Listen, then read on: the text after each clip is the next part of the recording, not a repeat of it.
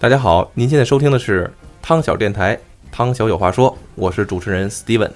我是 Tom，我是 River。咱们是吧？很多听众的强烈要求，我们这次终于把这期是吧？咱们刚才听到了《碟中谍》的那么熟悉的音乐，就知道这是跟《碟中谍》非常有紧密关系的一期节目了。嗯，对。然后是上回 River 聊这个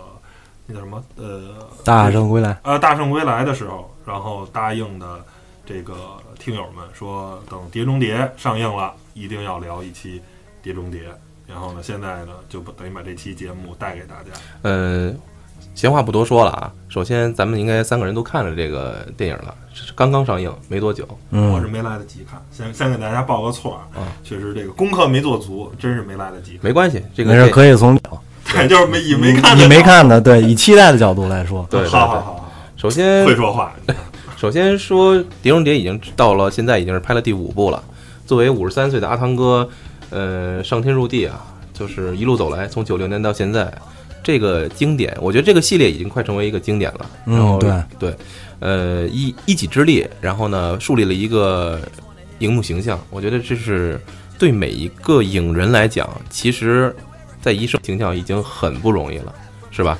而且在第五部的时候，我不得不说。呃，中间可能《碟中谍》系列有一些起伏，但是这集应该是我认为是回归本源，回归一个就是《碟中谍》系列的一个怎么说呢？它的一个嗯内应该像第一部一样的那种作品的一种风格了。呃，因为上次咱们 River 也提到了一些，就是关于这次好莱坞是吧？对于这种硬派这种动作片的风格的一种回归，所以咱们也就着这样的一个趋势吧。谈一谈咱们对《碟中谍五》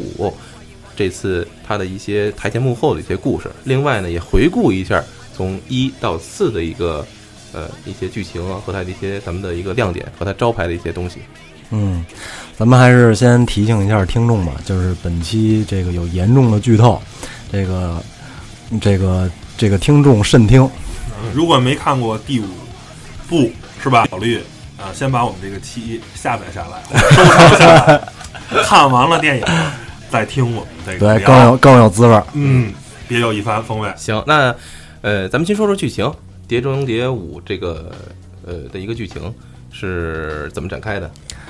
嗯，这个剧情其实那个咱刚才说了有严重剧透，但是呢，呃，因为这种谍战系列的这种这种片子吧，其实大概其大家都能猜到一二。这里边肯定有这个反特呀，然后这个，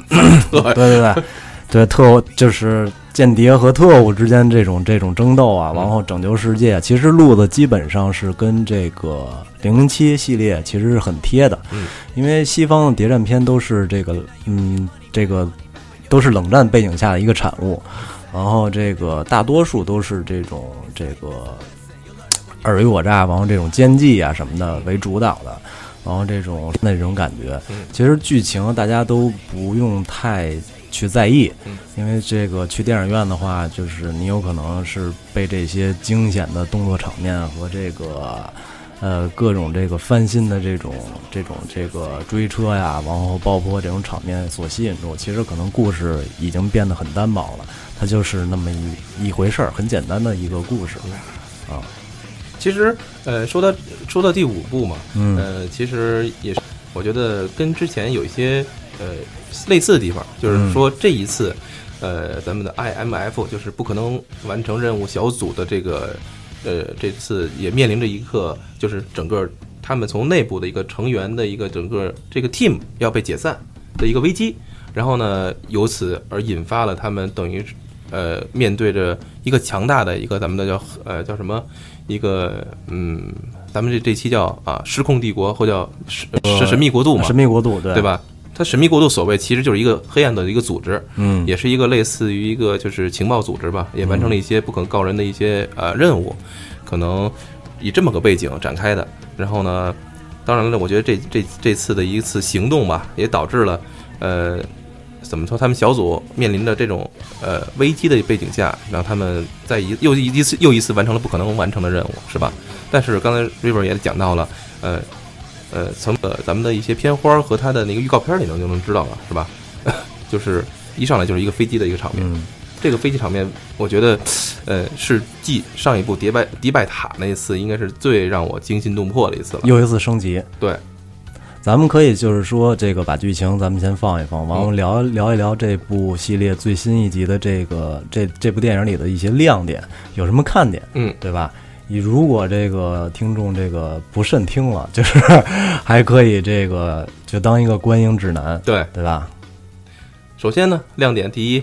嗯，亮点第一，咱们能从这个，嗯、咱们接着上回那个呃那期节目《大圣归来》，就是说咱们看的那个呃预告片儿，预告片里边我们会看到这个又有飙车，又有这个扒飞机，尤其是这个扒飞机，然后看了会就是有可能会大家会觉得那是一个就是特技做出来的，但是呢，看幕后花絮，那是真的在扒飞机。嗯，因为扒飞机跟扒火扒火车完全不同，不是铁道游击队，对，扒火车已经很危险了，他妈扒飞机简直就是说真的是真不要命的一种这个。首先，咱们从危险程度给大家介绍一下它为什么危险吧。对对对，这个它剧里边那架飞机应该是是是我忘了型号了。A 四百嗯，对，原来本来还想用这个大力神用 C 幺三零，对 C 幺三零 C 幺三零可能劲儿更大，可能更更危险，会用了一种就是别的可能功率往后小一点的这种飞机，然后也是安全起见嘛。然后这个，嗯，我觉得这个从从这幕后花絮来看，就是说它是实拍的，而且我们当时看的那个在电影院看，它是一组镜头下来的。我觉得这么着是因为这个拍摄难度太大了。对，因为所有东西都是在运动当中。阿汤哥在这个飞机上运动，飞机也是在急速的运动。飞机大家知道，这个民航客机的话，起飞的时速是百公里，呃，是百那个每小时三百多公里，对，就相当于一辆保时捷开到极速了，是非常非常快的。如果那个时候这个如果在飞机外边的话，就是简直是就不可想象的。但是后来看幕后花絮吧，他仅仅仅是就是说，嗯、戴了一个这个防风的特制的隐形眼镜儿，嗯，然后还有这个仅有两根安全带，对就能到极限了，我觉得。据我所知，好像是在做呃呃测试的时候，好像好像还有一个特技演员因此还啊，对，丧生生，对啊对对，嗯，确实是很危险，而且听说当时呃汤姆克鲁斯是坚持要自己上，而且呃怎么说呢？呃说说是如果飞机在那个时速起飞的时候，周围不能有一粒沙子，对对，不能有一粒沙子、一个石子儿什么的。对，嗯很很很很轻易的就能穿透，对对对，所以很拼命，很拼命。我觉得像不像像不像刘德华？这是刘德华他妈升级版。对对对，呃，飞机这个其实还有还有一个我觉得比较重要的点吧，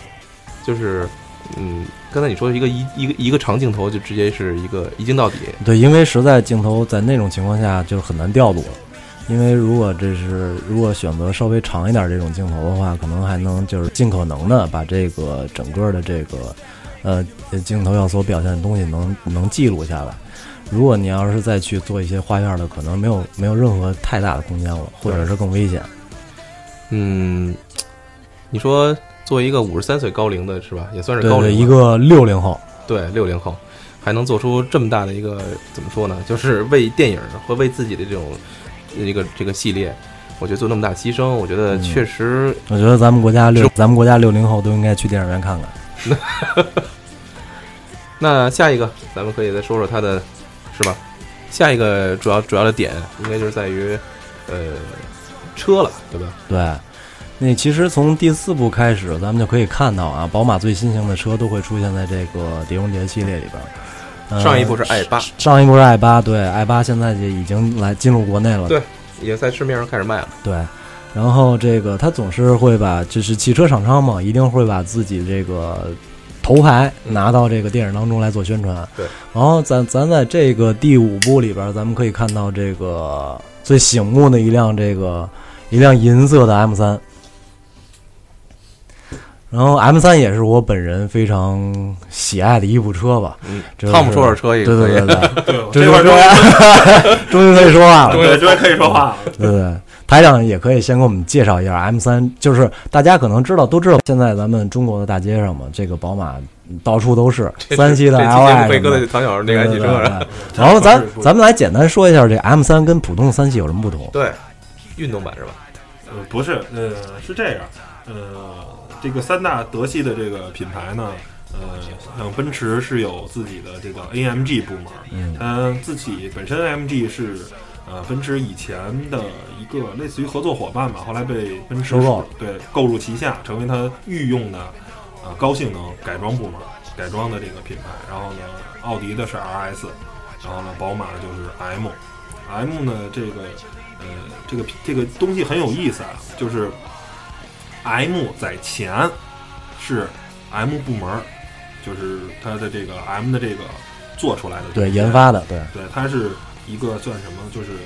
我算是就是类似于 AMG 跟 RS，我针对这个车，我 M 部门完全就做出调教，等于是重新类似于重新生产一部车。而 M 在后，比如说是 X 五 M、X 六 M 或者宝马的 EM，M 在后是 M 部门提供叫 M Performance 套件，是呃把这辆车是装修的，对对对，是相当于一个是重新盖，一个是装修，那个老老房翻新，就是你还是由宝马本身生产这辆车，但是 M 部门提供改装的方案。哎，我还真是第一次知道啊。啊、重新是吧？嗯我这车学识渊博呢。其实，在汽车方面还是略知一二，略知一二，略懂啊。对，然后呢，这个呃算算是他他是来提供的这么一个呃解决方案。如果在 M 三像 M 三、M 五、M 六，这个算是宝马看家的三个 M 车型，嗯，都是由 M 部门制作的。然后呢，一说到 M 三，其实最早可以我我没记错的话，可以追溯到 E 三零。对，E 三零那是非常经典的一部车。最早的 M 三是一个呃，算是非常纯粹的那个宝马。然后呢，现在经过这么几代的研发呢，宝马也呃越来越娘炮了。就是这个品牌的汽车从最初它标榜自己的操控性啊、标榜自己运动，是是非常驾驶者之车。但是呢，现在宝马也在出 L 车型，就是宝马越来越舒服了。这是向市场的一种妥协，也是没有办法。哎，那作为一个汽车小白来讲，嗯我就想知道 M 三和三系，它在性能上 River 和差太多了，差太多了。它两辆车，两辆车，那你给我讲讲咱们在这个片子里边啊，嗯我想赶紧拉回到片子，赶紧制止一下台长是吧？我觉得上拉不住。这这期是不是 M 三的？对，咱们可以单做一期 M 三啊好好，嗯，然后那 对，咱转过来，就是说我刚才说过，M 三是我个人非常喜欢的一部这个这一部车啊。它之所以这个跟三系不一同的是，呃，不仅仅是外观，呃，这这代是是是三点零 T 的这个双增压，对吧？发动机，嗯，然后呢，无论是这个动力性还是这个调教，都非常的这个怎么可以说是刁钻，是硬桥硬马的一部，就是很纯粹的钢炮。是四门的还是两门的？四呃，四门的，两门的是 M 四四系。然哦，后那个，我们可以在这个就是预告片当中啊，或或者电影里边，电影里边其实是更全面的展示那一部这个这追车的这整个。我们可以看到，就是说 M 三下台阶儿，因为大家都知道 M 三是一辆这个底盘已经相当低的低的车了。然后他下下台阶儿呢，我我当初看这个预告片就看出来了，他不是直接，因为那个台阶儿也是呃有很很缓的一个台阶，并不是那种直上直下的那种，它是有一个有一组台阶儿，然后一个平地，然后一一个一组台阶儿，然后我看到它是非常有技巧的这个下台阶儿，它是横着下，如果它直着下来会对这个底盘造成特别大的冲击，因为它底盘低嘛，但是它横着下来的话会对底盘有一定的缓冲。然后这个它是在这个摩洛哥这个狭窄的这个也叫街巷里边吧，我看了这个几乎可能就比南锣鼓巷宽那么一点儿。然后做了一个横向漂移，对对对，开着这辆宝马三来这个呃 来甩掉那些这个就是那个电影里边那个邪恶这个追杀。那么狭窄的街道，这个我觉得也可能只有这个很少几辆这种像 M 三这种或者其他这种小钢炮能做出这种。就是像九十度这种转弯的这种这种特别快速的，在这狭窄街道里边做出这么大的动作，也就是宝马三了。然后有一个最后我们看到就是可能这辆车它有一个后空翻，有一个垂直的后空翻，可能后空翻了得有四。然后我们会看到这辆车前前后都已经已经就是说被被这个摔烂了，但是驾驶舱完好无损。A 柱完完全对对对，A 柱、B 柱、C 柱、C 柱完好无损，而且还可以非常顺畅的开门。对对对对，这是就是说，如果咱们影迷里边有喜欢车的，就像台长一样，哎，会看着非常过瘾。不过这这科学吗，台长？真真是真实的情况下，呃，他说那种情况，呃，当时我给你描述一下，翻翻了好几个滚，从一个大概有两呃两层楼高的一个一个地方倒车，倒车嗯倒下来，然后呢就是后屁股先着地，后空翻，就整个车周，然后垂直的，对，然后呢，就是呃车楼子根本基本没有没有没有变形，呃，这个我记得在有一期 Top Gear 里，呃，拍过这个车啊。当时我忘了对比的，有一辆是萨博九五还是九三，我忘了，还有一辆是我忘了，应该不是沃尔沃就是宝马，反正肯定是这两个品牌之一。然后呢，萨博的 A 柱大概是从五米的高空倒过来，啊，我看过那集，对，我看过然那集，后萨博是几乎没有溃退，然后嗯另一辆我忘了是沃尔沃了还是什么，呃，就是已经是宝马三系，是宝宝马马三系，那几乎嗯就摔、摔平了。就是呃，在安全系在安全方面，应该只有萨博跟沃尔沃两家是呃把安全性看的是第一重要的。但那时候是三系，并不是 M 三，呃一样一样，就是它并不会这个，因为 最简单嘛，这个经济效益嘛，绝对你要是把你一辆车的生产成本是有限的，假如我就五万块钱造一辆车，那可能我把哦呃相当于你玩过游戏吧，加技能点你把所有技能点儿都加在性能上了，安全性一定不好，没办法。那也就是说，这次这个这个这个电影里边可能有点扯，有点扯。哎不是，这可能人家是特别版是吧？对那个 I M F 版，好吧？对，I M F 版，对，大家还是上路开车的时候一定然后我要注意安全。呃，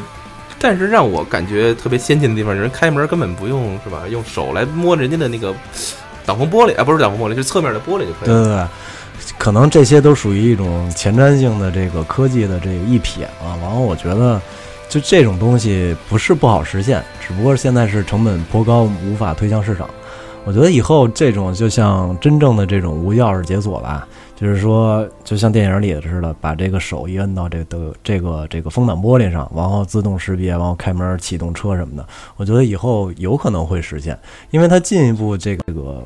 就是方便快捷的进入车里启动什么的，这些繁琐的，像咱们现在从最初的拿钥匙，哎，然后再拧，对我就觉得这就是相当于苹果的 OS 系统啊，对是吧？就让你能够很快的能够嗯 对，以后 一定会结合到一块儿的。对。哎，其实好像已经宝马和这个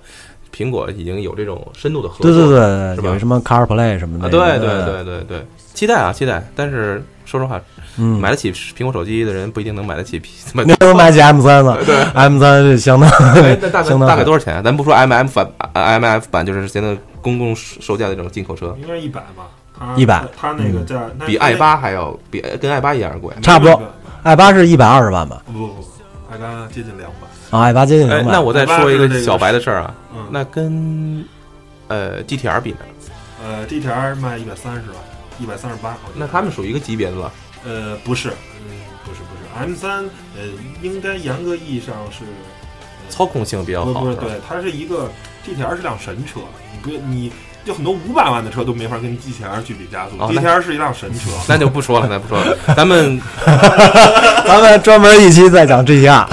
跑得太远了。呃，那么这个亮点其实，咱们今这这期应该找宝马公司投那个什么？投点投点投点不丢人，花点钱，就聊你这么多。，如果喜欢宝马的话，还可以从这部电影里看到这个新的七系，虽然是夜系啊，嗯我透露一点，虽然是夜系看不出来，但是有新七系，有这个六系啊？啊啊，这在哪段？我有这是在那个歌剧院那段。如果你要是是准车迷的话，你能你一定能分辨出来那是新七系。呃，再跟大家透露一下，呃我们播出的时候肯定各种文章如果没有保密协议的话已经出来了。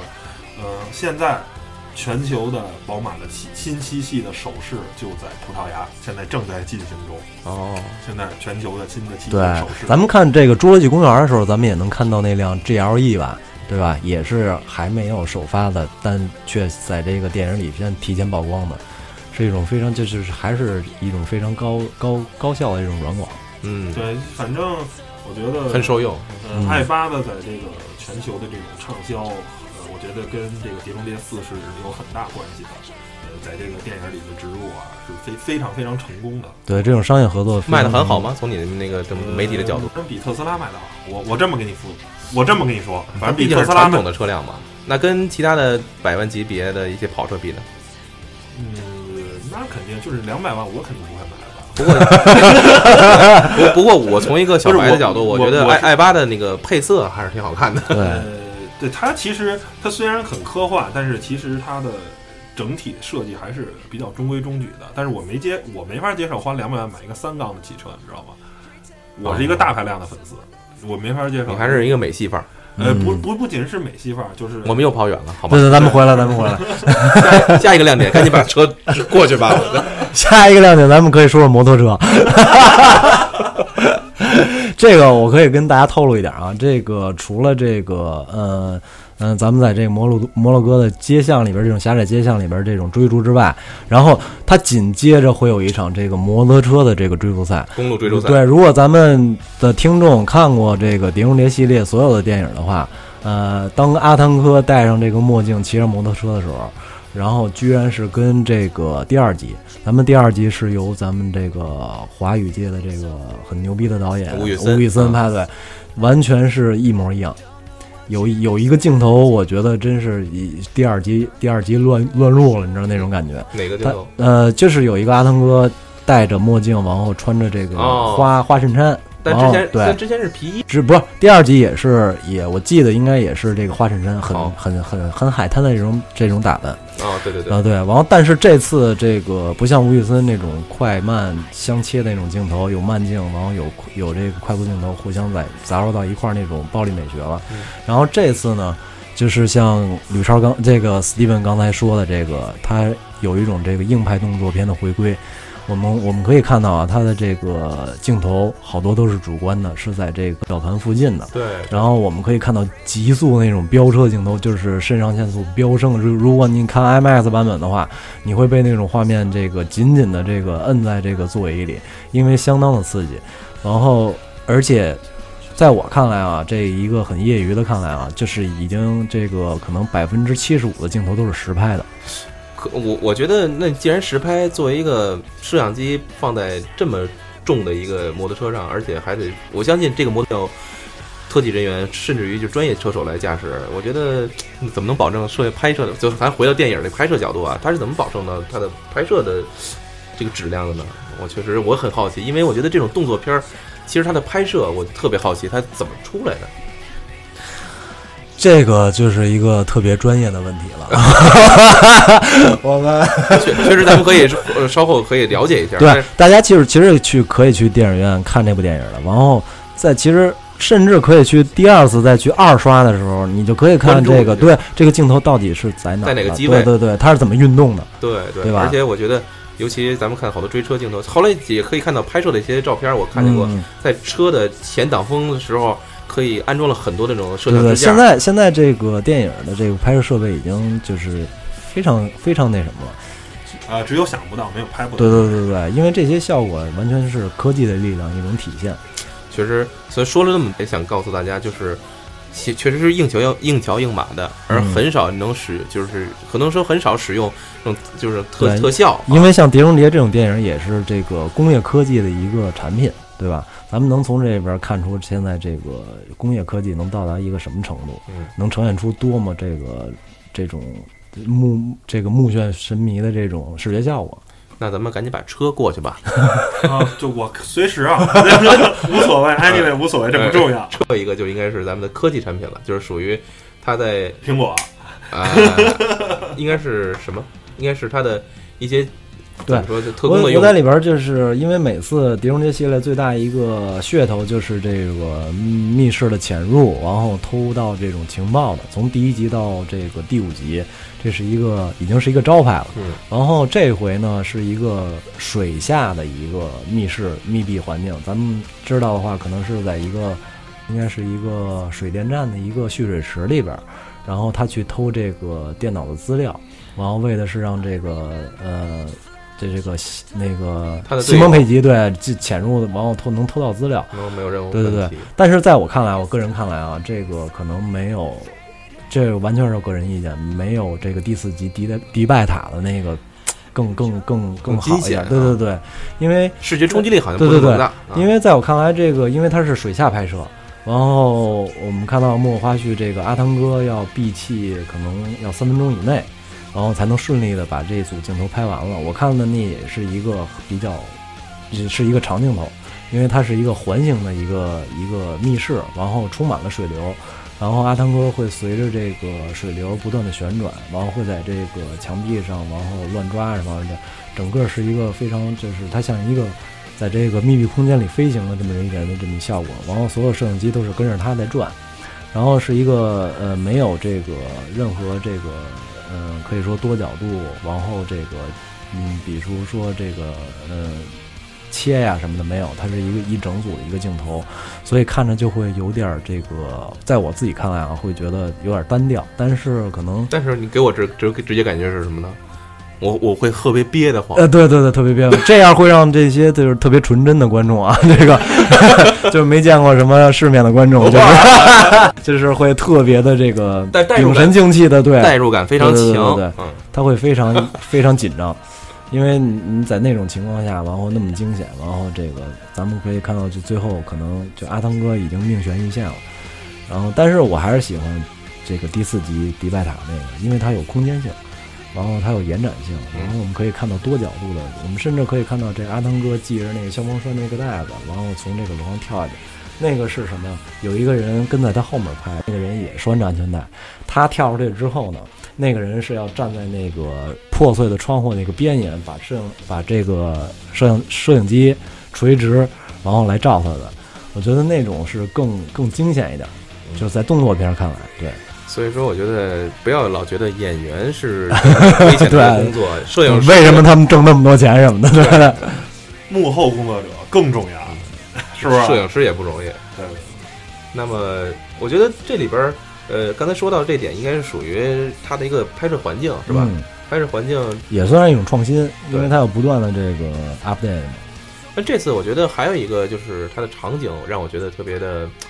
呃，有意思吧？我觉得就是在图兰朵，大家非常喜欢的这歌剧是吧？嗯非常熟悉，《今夜无人入睡》的那个非常有名的这个图兰朵的歌剧里，他在歌剧院那段儿，我特别喜欢。嗯，呃，这歌剧院那段儿，其实我觉得是那种机位的调度，然后镜头的这种切换，其实是呃很老派的一种这个呃动作片的一个没错儿，没错儿。。我想说的是什么呢？就是说，从剧情那个角度来讲，大家走到这一步，大家会发现，呃，我觉得特别像刺杀肯尼迪，嗯就是说三个点去完成一个任务。呃，首先那位是吧，咱们的女特工，还有另外两个就是他们黑暗组织的两个特工，同时嗯在三个不同的狙杀对点，谍战片嘛，最最精髓的就是螳螂捕蝉，黄雀在后。这对对。呃，虽然我们的那个伊森是吧，嗯干掉了一个，但是呢，发现他在同一时间只能选择干掉一个，但这时候他做了一个非常明智的决定，在这里边咱们就不剧透了，看看他最后是怎么做的决定。但是那个机位当时你说这个调度，我觉得确实让这种我这种比较啊单单纯的这个观众又一次屏住呼吸了。所以我觉得这个片子到目前为止，我可能刚刚看完啊，今天下午，但是回想起来还是非常觉得。整个两个多小时的过来之后，确实是一气呵成。对对，嗯没有一丝松懈。对对对，所以说我觉得作为演员，作为整个这个两个小时这么下来，嗯，确实在演的时候可能也是需要有很多就包袱啊在里边去抖，嗯，确实也不容易啊。因为我觉得这个阿汤哥毋庸置疑嘛，他是一个非常优秀、敬业的这么一个演员。对，我觉得但是他，但是《碟中谍》是因为他可以说就是阿汤哥撑起了整个《碟中谍》系列。嗯我突然想起了一句话：漂亮的不像实力派，啊，对是不是？本来其实可以靠脸吃饭的，对对因为 他有能力，其实，其实我说句题外话啊，我最喜欢阿汤哥的一个角色其实是那啊，个惊情四百年，呃不是《惊情四百年》，其实还是一个帅逼的角色。然后他有一回就是特别颠覆的是，我记得是在那个《热带热带惊雷》，我不知道两位看过没看过，是一部很很很很下贱的一个喜剧片儿。然后这个有很多这还有那个谁，那个小小小罗伯特·唐尼，哦。然后那个对他那边还演一黑人，然 后那个汤姆克斯在那边演的是他们这个公司的制片人，然后是也是特经过特殊化妆啊，秃头，然后这个肥肥胖，然后这个啤酒肚对对对对对，他在结尾，如果大家没看过这部电影，叫《热带惊雷》，就非常逗对，非常逗的一部这个喜剧片儿，然后也是非常这个黑色的一部喜剧片儿。他在结尾，汤姆克斯在结尾跳了一段独舞，我认为从影里边儿，从影经历里里边儿，他的表演比较独树一帜，比较特殊的一个，因为他从来没有这这么扮丑扮丑过。他唯一扮丑过是在那个香草蓝的天空，他有一个毁容的，但是那个看起来不邪性，你知道吧？嗯，就没有这种颠覆。就是有一种那种彻底颠覆，从对对，彻底颠覆你，你可能看不出来，我操，这原来是汤姆克鲁斯。对对对，就是说我就是这么一个是对，吧？他在里边这个脏口连篇，你知道，非常粗暴，这种感觉就是非哪个年代的片子？那个是前几年的，嗯，挺有名的，那可以好好嗯可以看。看，但是听众们可以搜过来看看。喜欢汤姆克鲁斯的可以对对对，喜欢，尤其是喜欢汤姆克鲁斯的，对，可以用这部片子来就是毁一下，毁三观。对 对，毁三观，对对对，嗯，然后呢，汤姆克鲁斯在怎么说呢？在这个《碟中谍》系列里边，我觉得，呃、有很多招牌动作吧，对对对，是吧？招牌动作，嗯首先第一个就是第一集，咱们嗯说一下，应该就是他的那个呃吊顶吊顶是吧？这个吊顶其实呃，在现在看来，其实也不是什么太这个那个那个吊顶的那那那一块儿，嗯，已经成为影史经典了。对，很多人在模仿和对，很多人模仿，一直没有被超越。对。但是我觉得，就是在现在看来，可能那个时候，呃，就现在看，很多特技已经比这个要强很多了，是吧？对对？对而且当时有一个值得吐槽的地方啊，就是，呃，有很多细心的观众说，当时他在呃呃几乎要掉到地面的时候，已经离地面已经不到十公分的距离了，然后他有一滴汗从他的眼镜上流下来之后，可能说你的胳膊肘是拐拐不过来的，是不可能接住这滴汗的，所以这也是一个槽点吧。嗯。嗯，呃，然后第二部应该就是我觉得最最惊心动魄场面，应该就是他的那个怎么说呢？应该是他追车的那个场面，应该是就是他相对来说比较惊心。但虽然说第二部不是特别的惊艳吧，因为这么说吧，这是那个《碟中谍》系列现在五集了，但是它的这个全球的票房总收入抵得上《零零七》所有集。二十集对。对对，二十集，这是一个特别这个对呃很很牛逼的一个场面。呃，我五集就完成了二十集的任务。对对对，没错没错。漂亮的不像实力派，然后呢，再说然后啊，对，还要说一点，他每一集都会找一个这个比较特殊的这个导演，他每集都换导演。嗯，这个这个零零七都可能这个都做不到，可能零零七可能接着可能拍两部、拍三部再换。这种电影儿，呃，就是它叫什么？叫美国叫什么类型电影还是叫什么？就是实际上制片方什么的都不重要，重要的是就是谁拿着零零七这个本子，因为就是零零七这个电影儿，呃，一定会赚钱，赚多少不知道，但是他不可能赔钱，他是这么一个电影儿，所以感觉到做到现在，虽然你在一集一集看，但是其实，呃，看完了也就看完了，但是其实并没有就特别让你啊印象深刻啊，或者让人觉得哎有点意思。是因为男主角对，嗯，就是帅，然后呢是吧，开好车是吧，跟漂亮姑娘是吧，就仅此而已，就是就是一个有点男人梦的那么那那么一个电影。但是觉得《碟中谍》，呃，就是在谍战电影里啊，觉得它甭管在科技啊，包括这些剧情啊，就是那种那个打斗的场面什么的，就感觉哎就有意思，看起来呃，更更在商业。上是最成功的。对，而且刚才提到了这导演嘛，刚才咱们说，其实我跟 River 还是在就是，如果说五部里边啊排名，我觉得应该是第一部应该是我们当之不对对对当仁不让的了，是吧？嗯，因为导演是也是比较有名儿吧，对，第一部应该当时的时候看了很多遍，非常喜欢。就像咱们说的，这因为现在好这部电影里边许多桥段还历历在目，然后现在再去看的话，一样会觉得就是超级好看，就是因为并不比现在第五部要差劲。对原因在于，我觉得可能这个就是导演的风格在这儿呢。然后他是这个对对德帕尔经常拍这个比较暗黑系的这种电影的人，而且他的用镜风格和他的那个也非常的怎么说呢，也非常超前。嗯，而且给我印象最深的，我觉得应该还是就是怎么说，就是他开头嗯，呃，然后的一些奠定了很多后来《碟中谍》系列的一个基础，对基础，沿用到现在。好多元素，对，然后现在一直沿用至今，对对对，然后我其实那个，嗯，咱们也可以聊聊这个，嗯，咱们聊这部电影，咱们也可以说说它，因为，嗯，最显著的一个特色啊，就是它的片头，它的整个片头，包括这个镜头剪辑，然后字幕，然后这个音乐，然后这段音乐就是咱们，嗯，节目刚开始放的这段音乐，大家已经耳熟能详了，已经被这个，我觉得已经被国内这个 各个的这个什么用烂了，已经。嗯，但是我觉得还是有一些许区别吧。呃，刚才咱们放的这版呢，其实应该是属于第一部的时候的那个是是吧？后面刚才找音乐的时候，发现有什么摇滚版啊、电音版啊啊，不是这个这个，其实后来的一些啊，就是音乐爱好者就是自己从的 remix 版，但是每一部它还是有它一些特点的，它是配合着它剧情和它的那个片头开始的。我觉得，呃，如果抛开咱们这第五部不说，纵向的谈一下，咱们从第一部到第五部吧，我我我个人认为啊，呃，从第四部开始，我觉得这片头确实是有新意，就是回还是回归的那种感觉，回归到了那种呃老派的那种电视剧的感觉。嗯，呃，River，我不知道你有没有注意到它片头那种，呃，随着一个导火索的对，不断的在燃烧们来，来，对，咱们来说一下这个片头特色吧。嗯因为那个这是属于一种，就是我觉得挺传统的。因为咱们看到片头啊，就是有心的观众，如果去电影院看第五部的片头的时候，嗯，《碟中谍》所有的系列这个开头都是一个导火索，一个引线，然后这个音乐起，然后各种这个快快速的这个剪辑，然后有这个咱们从第一部，第一部大家去看的话，就是所有的画面都是都是剪辑过的，就是高速剪辑在一块儿的。然后那个它音乐的节点和这个每一个人物的这个出场，然后这个包括这个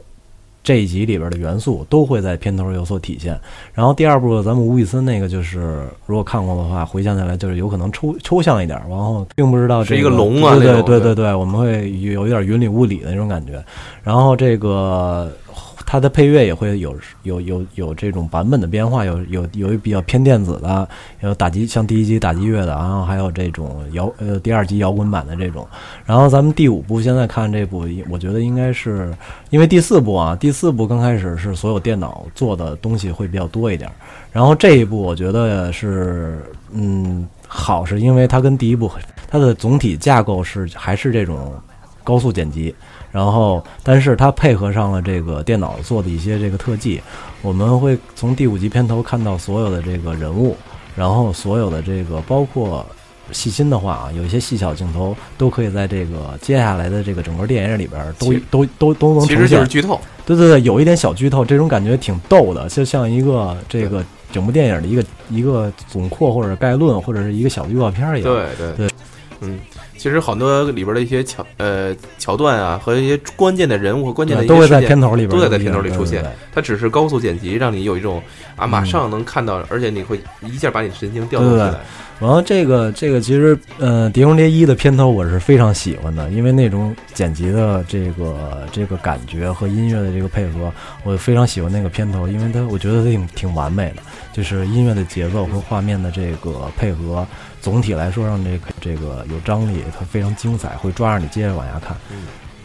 嗯呃，说到这儿呢，我觉得就是《碟中谍》系列之所以成为一个呃经久不衰吧的经典，我觉得也跟它的这个翻译有很大的关系。我不知道大家呃有没有这么这种感受，就是从从这个片子的片名来看，它叫嗯英文原文叫呃 Mission Impossible 是吧？就是任务不可能完不可能人完成的任务是吧？然后呢，从为啥国内就叫从国内，从这片子最开始在国内放映的时候呢，呃，其实我我我，咱们一说到翻译，就是华语地区的三个主要翻译地段，应该就是呃台湾、香港和内陆呃内陆了。香港的翻译是叫呃，应该是叫呃呃，哎，不是，先说台湾的翻译吧，应该叫呃呃，香港翻译叫职业特工队。然后呢，呃，台湾的翻译就是很直译的了，就是不可能完成的任务啊，然后等等等一二三。国内为什么翻译成《碟中谍》？这其实，呃，在于因为第一部的时候，对，我觉得这个《碟中谍》也可以作为一个美食节目的名称，你知道吗？哎，它这两个碟，第一个碟是十字旁的那，个碟，但是这个碟是因为嗯第一部的时候，它的关键的那个要素是一个光盘，啊，呃，所以说这个光盘里边的承载的是咱们知道了，现在已经就是所有的呃在在中东地不是在在那个欧洲地区的那些情报人员的名单，名单嗯对吧？一所以份资料，对，在盘光盘中的那些谍报人员的 对信息，谍报呃光碟中的谍报，呃，对对谍报人员的信息。所以说，咱们国内的翻译，在我看来，这个是非常经典的一个案例，确实是我之前说了很多，就是香港、台湾的翻译都可能会比咱们内陆要好，但是确实这个在啊，我并不这么认为。台湾、香港的有时候可能是过于太太直接了，呃香港因翻译为他要招人马上来进来看嘛，对。它不会像这个咱们国内翻译的就如那个会会有意义在里边就比如说史密斯夫妇吧，咱们翻译成史密斯夫妇，嗯但是你知道香港的翻译是史密斯夫大战史密斯妻，这是我觉得最讨厌的。因为因为你知道咱们买的那看电影里边，啊。它会有香港的那个票房记录和嗯台湾的票房记录，然后你会看到这翻译非常有意思。然后零零七就是铁金刚大战什么什么什么，对对对对，是吧？大魔大战那种恶魔什么什么的。太就像个叙述词吧。呃，不是，有它是其实刚才 River 说到了，片名其实是一个噱头，就是为了能招人很更多的影迷来进入咱们这个影院。所以说，我觉得这是一个美丽的误会吧。刚才我说《碟中谍》第一次其实是光盘，嗯，这次你可以看到它又回归到了那个 U 啊盘。这次的一个关键点是他，刚开场是一个唱片，黑胶唱片，也对是盘，对，所以我觉得总怎么说呢，就是从第五部来讲，其实有很多是向第一部、第二部、第三部、第四对对对部致敬，甚至于像《碟中谍》呃电视剧版，大家如果可以看一看的话，就是这次的主要的一个黑暗家是吧？他也是在那那那年美国的这种 IMF 的一个呃一个电视剧里边出现过。出现过，而且是那时候主要的一个竞争对手。嗯，所以说怎么说呢？我觉得阿汤哥吧，再次跟阿汤哥说，保重身体。我们希望看第六第六部对，六七八九十，嗯，啊、那第 那那就不好不敢再这么说。那零七还拍吗？你 我觉得最起码第六部应该有吧，对。是吧？还要说一点儿小一点儿，就是这这一集里边最大感受，呃，觉得啊，故事情节可能也就一般般了，我觉得可能甚至不如第四集好。但是我觉得这集的反派相当的出彩，因为我觉得这个这种片子啊，如果你没有一个特别呃另类、特别牛逼的这么一个反派的话，我觉得会会偏的。这个阿汤哥会太闪亮的，但是新一部的这个第五集里边的反派，我觉得是非常非常这个表演，就无论是表演还是这个人物的这个性格塑造，对，都非常的这个丰满凌厉，然后也非常起劲。因为你这个对手强了，你才能体现阿汤哥更强了。对对对，而且我觉得这次的一个设置呢，就是说你会觉得他搞这些东西又不是那么没有道理。对，等大家看到的时候，大家会觉得，其实其实他说的确实是这么回事。他又一定有一个特别正当的这个对胸有成竹的这么一个毁灭世界的理由，就是说恐怖主义，它也是有自己的一个所谓的理由吧，嗯，对不对？对对对，嗯好吧，那我觉得，呃，既然说了这么多，就是这期就这期咱们说了很多关于这个《碟中谍。中谍》的系列的一个东西，咱们可以在最后也可以跟大家再分享一下，咱们觉得就是谍报类或者说这种呃这叫什么？这种啊特工类的一一个电影的一些就我我可能向大家推荐，咱们一人推荐一部呗，嗯。对吧？我可能向大家推荐这个周星驰主演的国产《零零七》是我认为国内啊，就是从华语华语圈里边吧，这个谍战片里 对最好的一部，因为我觉得它已经这个诙谐戏谑到一定的程度了。因为里边有很多这个恶搞大陆的这个 这个公安部门，甭管公安部门还是情报部门的，这些让我看着特别过瘾的东西。嗯、你有没有什么可以跟大家我 share 就别推荐电影了吧。既然 River 推荐电影，我是呃看美剧，然后特别呃推崇两部，呃一部叫应该叫《红魔》吧，哎。蒙蒙住了，嗯蒙蒙住了。另外一部，呃，不是，呃，他的他的那个那个那个那个叫什么来着？呃，不是叫黑名单，说错了，呃啊，Black List，对。然后呢，他的这个主人公是红魔，我记记混了。这是，嗯，其实不算特别标准的谍战，但是呢，也是有这些 CIA 啊、FBI 这些这这些人是在里边。还有一部叫做《疑犯追踪》，呃也是一部美剧。然后呢，也是非常有意思，也是讲的一个地下的这么一个组织。然后呢，呃，怎么说呢？呃，就是呃，有一套就是类似于天眼系统吧。然后呢，他们那个呃，在天眼系统的帮助下去打击黑恶势力什么的，就大概是这么两部，一个叫《疑犯追踪》，一个叫做《黑名单》。呃，算是有半谍战的这种这么两部美剧吧，都特别的有意思。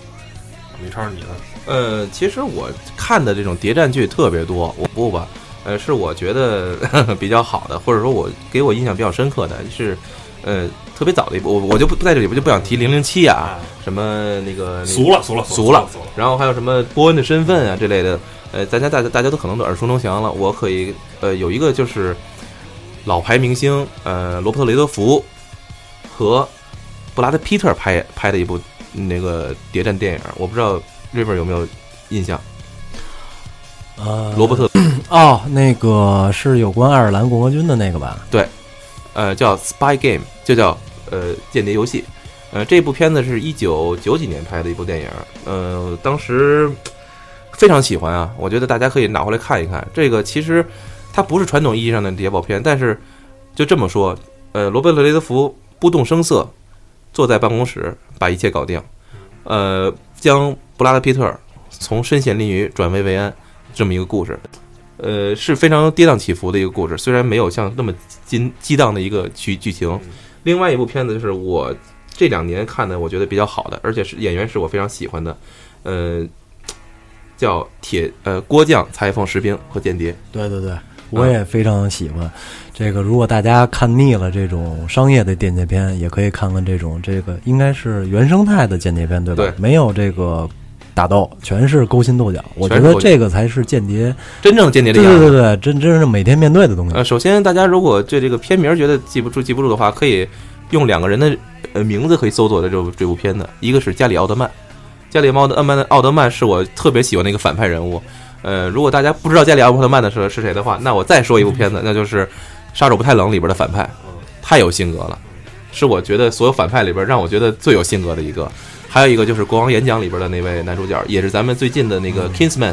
就是是吧？那个最新的那部英国的绅士，对对，他也是在这部片子里边扮演一个重要的角色。所以说我推荐这部片两部片子吧。嗯，OK，那在节目的快结束之前啊，我们打个小广告。然后呢，我们有自己的微博呢，微信公众平台。然后呢，大家可以去在我们每期的配文里搜到它，然后去关注。然后现在微博呢也推出了这个打赏功能，大家呢可以如果呃手头比较富裕，觉得我们的节目还比较不错，可以给我们打个赏。然后呢，您打赏完了的话，然后可以去点我们这节目，是吧？可以您提出一些主题，然后我们觉得我们可以做，然后就可以把这个节目做给大家听，就是算是单位您。感谢您一下吧，然后此外呢，也跟大家说一下，我们现在签约了这个呃荔枝 FM，现在是我们荔枝 FM 的首发的这个平台，然后以后的所有节目呢会在荔枝 FM 先放，然后大家如果啊想听的话，可以去下载荔枝 FM，那就谢谢大家，本期节目到此结束，谢谢大家收听，拜拜，大家再见，再见。